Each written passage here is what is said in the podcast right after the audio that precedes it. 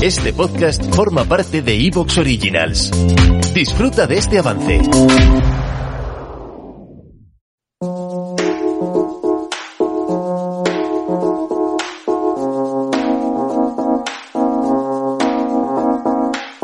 Eran los últimos datos del Digital Skill Index. Tan solo el 17% de los profesionales se definen hoy como avanzados en materia de competencias digitales en su trabajo, mientras que casi la mitad, el 49%, todavía se consideran principiantes. Es decir, necesitan dar un fuerte empujón a esta formación. ¿Y sabéis dónde está el problema? El problema está en que por si fuera poco, el 73% de los empleados, el 73%, no se consideran preparados para adquirir las competencias digitales que necesitan. En otras palabras, tenemos que ponérselo muy, pero que muy fácil. Tenemos que poner muy fácil el aprendizaje, no solo de manera puntual, sino como parte de un estilo de vida.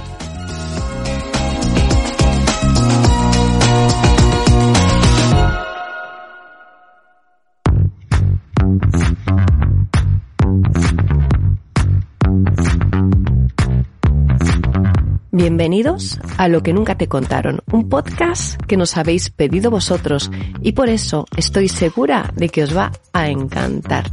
Ya estamos trabajando en la segunda temporada de la serie de podcast Tendencias y de hecho queda muy poco para que llegue, siendo precisamente por eso que hemos decidido calentar motores y publicar este episodio que hemos dedicado a un tema que a todos nos interesa mucho, las habilidades que necesitan los empleados para tener éxito y también sobre cómo formarlos.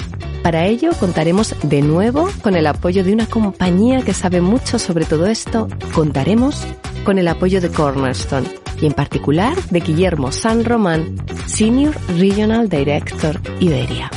Hemos compartido con vosotros algunos mensajes muy importantes que surgieron sobre este tema en nuestro último episodio y ahora compartiremos los que surgieron en el evento que se organizó junto a Edipe hace tan solo unas semanas y en el que tuve la suerte de participar. Una sesión en la que nos acompañaron además Javier Azorín, responsable de Desarrollo, Talento y Cultura en Iberdrola España, y con David Martín, director de Recursos Humanos en AF Steelcase, así que espero que lo disfrutéis mucho.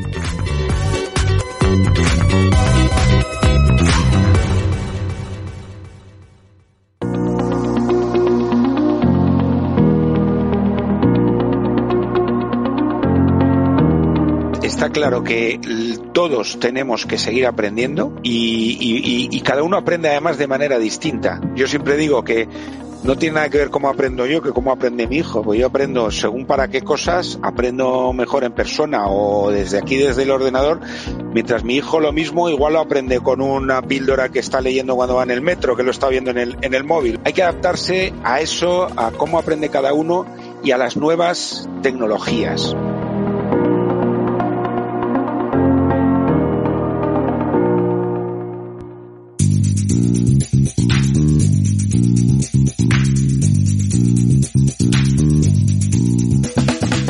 Escuchábamos a Guillermo San Román, Willy, y no puedo estar más de acuerdo con sus palabras. Hay que adaptarse a cada uno y a las nuevas tecnologías. Y al escuchar esto me viene un debate que ya escuchamos poco, por suerte, pero que ha estado encima de la mesa mucho tiempo. ¿Todo el mundo aprende? ¿De verdad? ¿Todo el mundo aprende en un mundo como este tan digital? ¿Qué opinas tú, David? ¿Cómo veis esto en AF Steelcase? Todo el mundo aprende y todo el mundo enseña todos los días. Entonces tenemos que tener esa apertura de mente para seguir aprendiendo y para enseñar a aquellos que pueden aprender de ti alguna cosa. Tenemos que tener apertura de mente.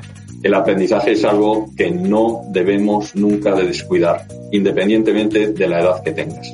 Y recuerdo a un profesor, yo estudié Derecho, en la Facultad de Derecho que vino a darnos una clase, era un profesor polaco de Derecho Internacional Público, era un profesor polaco con 75 años y el hombre eh, había aprendido español para venir a dar la clase que nos, que nos dio. Una historia impresionante que demuestra hasta dónde puede llegar una persona comprometida con su trabajo. De hecho, vosotros hacéis muchos estudios precisamente sobre esta cuestión. ¿Y podríais decirnos qué es lo que estáis encontrando? Lo que nos estamos eh, obteniendo como, como resultado muy ilustrativo es que las personas siguen eh, en un estado de ausencia de confianza, de falta de confianza, eh, no solo en la situación, sino también en las empresas. Un estado de falta de confianza. ¿Y cómo lo resolvemos? La clave está en ser flexibles. Eh, es verdad que puede verse como una trampa porque, oye, pues yo soy flexible y puedo trabajar en cualquier hora, en cualquier lugar y en cualquier momento y eso nos puede llevar a una situación de, de, trabajo permanente. Entonces debemos de ser muy, muy equilibrados a la hora de aplicar soluciones que permitan que las personas seamos capaces de organizar nuestro tiempo de trabajo con flexibilidad, pero con, con coherencia, con, con criterio. Coherencia y criterio. Durante esta época hemos aprendido que efectivamente las personas somos las que hacemos las empresas. Eh, la empresa no es nada sin sus colaboradores, la empresa no es nada más que sus colaboradores. Entonces, el hecho de ser capaces de tirar hacia adelante y de seguir protegiendo eh, a los trabajadores, lo que haces es finalmente proteger a tus clientes.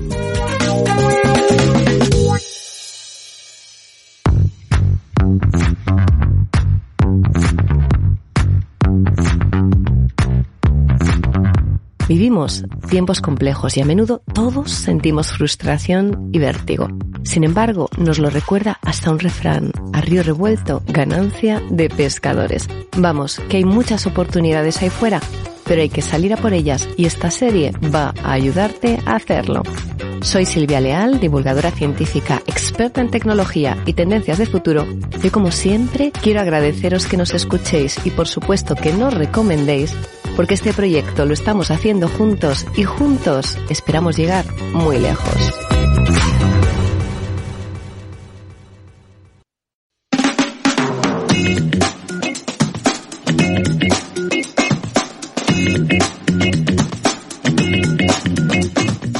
En definitiva, hacen falta personas comprometidas, pero también el esfuerzo por conseguir que se comprometan las personas que forman parte de una organización. Hay que protegerlas, Javier.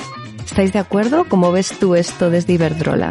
Uno de los factores de éxito, sin duda, de, cualquier compañía es que mm, se debe ganar en confianza con respecto al empleado, ¿no? Que esas eras de control, de, bueno, pues eso ha pasado a otra, a, otra época, por de un modo, y sin duda es, la época de la confianza y la empatía con respecto a los empleados. Javier, y volviendo al tema que hoy nos ocupa, las habilidades que necesita un empleado para tener éxito. ¿Cómo lo veis vosotros? Para empezar, ¿estáis sintiendo los efectos de la escasez de profesionales con competencias digitales del mercado laboral? Hay una brecha en concreto digital brutal. Faltan profesionales. Yo te diría que casi en todos los sectores porque al final el tema digital es transversal. ¿Y qué hacéis frente a este reto? ¿Alguna fórmula que nos recomiendes? Estamos también apoyando algún proyecto. Eh, porque claro, hay formación reglada que va a un ritmo, eh, formación universitaria, formación de formación de la gente de formación profesional, que va a un ritmo que no, no te da todas las soluciones eh, que te está exigiendo el mercado o que nos exige a nosotros, ¿no? Entonces, estamos buscando, supongo, como todas las empresas, cualquier resquicio, ¿no? En este caso, pues estamos yendo a, las Coding School, es formación que todavía no está, eh, bueno, certificada por algún modo, pero que en apenas unos meses, en un año, tienes a gente preparada para determinadas cosas muy puntuales y los alumnos de esas Coding School son gente que viene reconvertida de, pues de la universidad, de la formación profesional y de cosas que nada tienen que ver con la codificación, con la informática, con el Big Data y, y de ahí estamos tirando también nosotros. Eso para encontrar talento. ¿Y al interno cómo lo formáis? Nosotros aquí nos apoyamos en realidad virtual, en realidad táctil inmersiva, tenemos gemelos digitales, eh, tenemos hologramas. ¿Por qué? Porque no todo el mundo, como es lógico, se puede desplazar a todos los sitios, ¿no? Porque las curvas de aprendizaje son diferentes. Lo que antes aprendías a lo mejor en dos jornadas, lo estás aprendiendo en cuatro horas. Y esta tecnología lo que te hace es acortar precisamente esas, esas curvas, ¿no?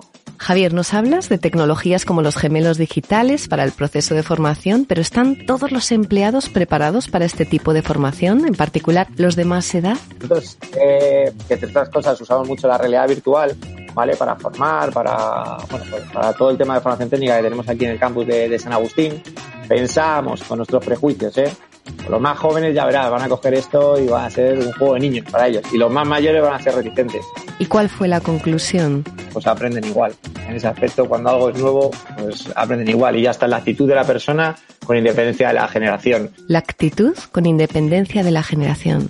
Nosotros ahí, que convivimos con cuatro generaciones, no estamos mirando el DNI de nadie, es decir, lo que estamos mirando es los conocimientos que tiene y la empleabilidad que va a tener dentro de, dentro de la casa.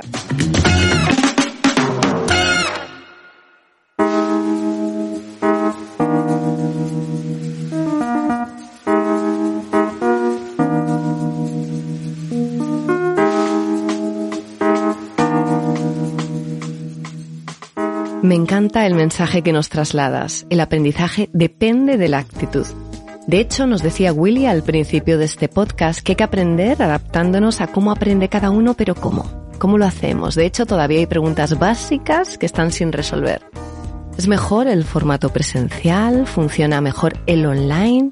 Quizás haya que irse a un híbrido. ¿Cuál es la conclusión ahora que hemos probado todas las fórmulas de formación? Willy, ¿cuál es tu opinión? Yo voto por el híbrido, tanto para trabajar, por, con las facilidades que te da trabajar en casa y con la tesitura y la que tenga cada uno, como para aprender. También voto por el híbrido. Creo que se puede aprender mucho online, pero creo que hay cosas que se tienen que aprender también presencial. Entonces, voto por el híbrido. Totalmente de acuerdo. Sin embargo, hay que utilizar la tecnología no solo para conectarse, sino para aprender más y mejor. Willy, ¿cómo nos puede ayudar la tecnología, en vuestra opinión, a mejorar el proceso de aprendizaje? ¿Cómo nos puede ayudar más allá de facilitarnos el momento y la forma en la que nos conectamos? Me consta que hay un concepto que trabajáis mucho desde Cornerstone. Tenemos la obsesión también un poco nosotros con, el aprendizaje in the flow of work que le llamamos nosotros, que es eh, conseguir que cuando yo estoy realizando una tarea determinada, mm, bueno, pues el aprendizaje me venga directamente a mí en vez de tener que ir yo a buscar el aprendizaje. Entonces nosotros, evidentemente, trabajamos alrededor de todo esto y de la tecnología y creemos que es fundamental, pero muy ligado a lo que también habéis comentado vosotros, a las personas. Que el aprendizaje venga a mí. Sabéis que en Cornerstone nosotros compramos una empresa que se dedicaba a esto y que mediante inteligencia artificial, bueno, pues te permite detectar cuál es, eh, qué puesto tengo, qué necesidades de conocimiento tengo, qué gaps de conocimiento tengo y hacerme recibir realmente el contenido que yo necesito por el nivel de conocimientos que tengo y los gaps que tengo. Yo creo que es muy importante. Willy, vamos llegando al final y a mí me surge una curiosidad. ¿Qué formación se demandó más a raíz de la pandemia? ¿Los conocimientos digitales? Nosotros creo que mucha gente lo sabe, pero dentro de Cornerstone no solo hacemos la tecnología, sino que somos proveedores de muchos proveedores de contenido. De contenido, sobre todo hay mucha formación en soft skills, ¿vale? Entonces tenemos suscripciones de temas de ámbito profesional, de temas de tecnología, pero desde luego la suscripción que más ha crecido y sobre todo durante la pandemia y que nuestros clientes más han adquirido para proporcionar a sus empleados es esta, es toda la que tiene que ver con, con el bienestar, con el mindfulness, con el well-being, con todo esto. Y, y, y, y, es la que más se ha incrementado durante la pandemia sin lugar a dudas, lo cual quiere decir que la mayoría de las empresas están adquiriendo este tipo de contenidos para dárselos a sus, a sus empleados. Gracias Willy, toda una demostración de que por suerte los empleados están cada día más en el centro, como se suele decir. En la era de la confianza, como nos decía Javier, en un entorno en el que el aprendizaje, en palabras de David, cada día es más importante porque todo el mundo aprende, pero lo cierto es que todo el mundo enseña también.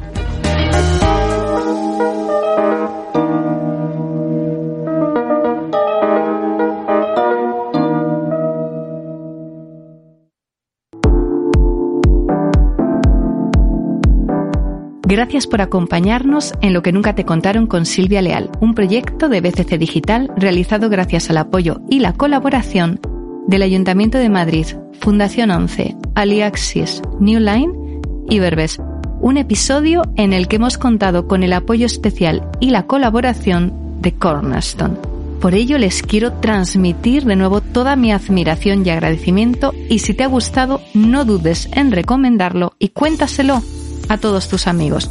Y en el equipo me han acompañado Enrique de Suri, productor ejecutivo, Francés Barbero, producción técnica, Albert Roura, realización técnica, Enrique Ballesteros, marketing y creatividad, Cristina Rosales, prensa y relaciones públicas y Alejandro Martín Buján, legal y administración. Te espero pronto con nuevos episodios.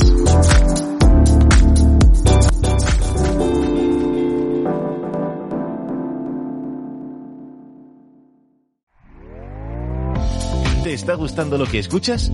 Este podcast forma parte de Evox Originals y puedes escucharlo completo y gratis desde la aplicación de Evox. Instálala desde tu store y suscríbete a él para no perderte ningún episodio.